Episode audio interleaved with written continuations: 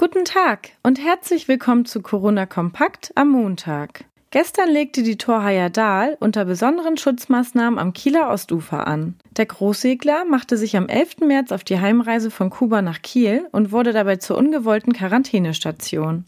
Zwar konnte der Unterricht für die 34 Schüler in den vergangenen sechs Wochen wie gewohnt weitergehen, doch gemeinsam mit ihren fünf Lehrkräften und der zehnköpfigen Crew spürten sie auf ihrer Heimreise die weltweiten Auswirkungen der Corona-Krise. Denn Landgänge war nicht möglich. Auch die Ankunft in Kiel war anders als sonst. Die Schüler gingen nach namentlicher Aufforderung einzeln von Bord. Ihre Familienangehörigen, die alle eine Schutzmaske tragen mussten, warteten derzeit in auf dem Boden eingezeichneten Feldern, um Abstand zu anderen Eltern halten zu können. Die Geschehnisse rund um die Corona-Krise hat die Besatzung über Satellit verfolgt. Zurück in Deutschland heißt es nun für die Schüler Abstand halten und die Kontaktregeln einhalten. Einige müssen sogar in Quarantäne.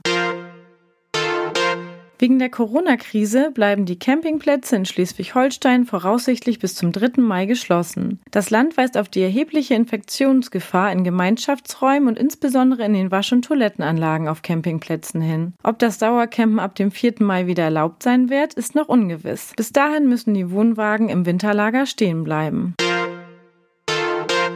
Corona-Zeiten macht Not auch erfinderisch, wie folgendes Beispiel zeigt. Weil keine Jahrmärkte sind, auf denen sie normalerweise ihre Waren verkaufen würden, bieten die Schmalfelder Geschäfte Dr. Ice Cream sowie Junes Fruchtparadies ihre Leckereien im Drive-In an. So gibt es jetzt gebrannte Mandeln und Ice to go. Der Andrang beim Auftakt war groß. Wir wünschen Ihnen einen schönen Wochenstart. Weitere Nachrichten und Hintergründe zum Coronavirus in Schleswig-Holstein finden Sie jederzeit unter kn-online.de slash coronavirus.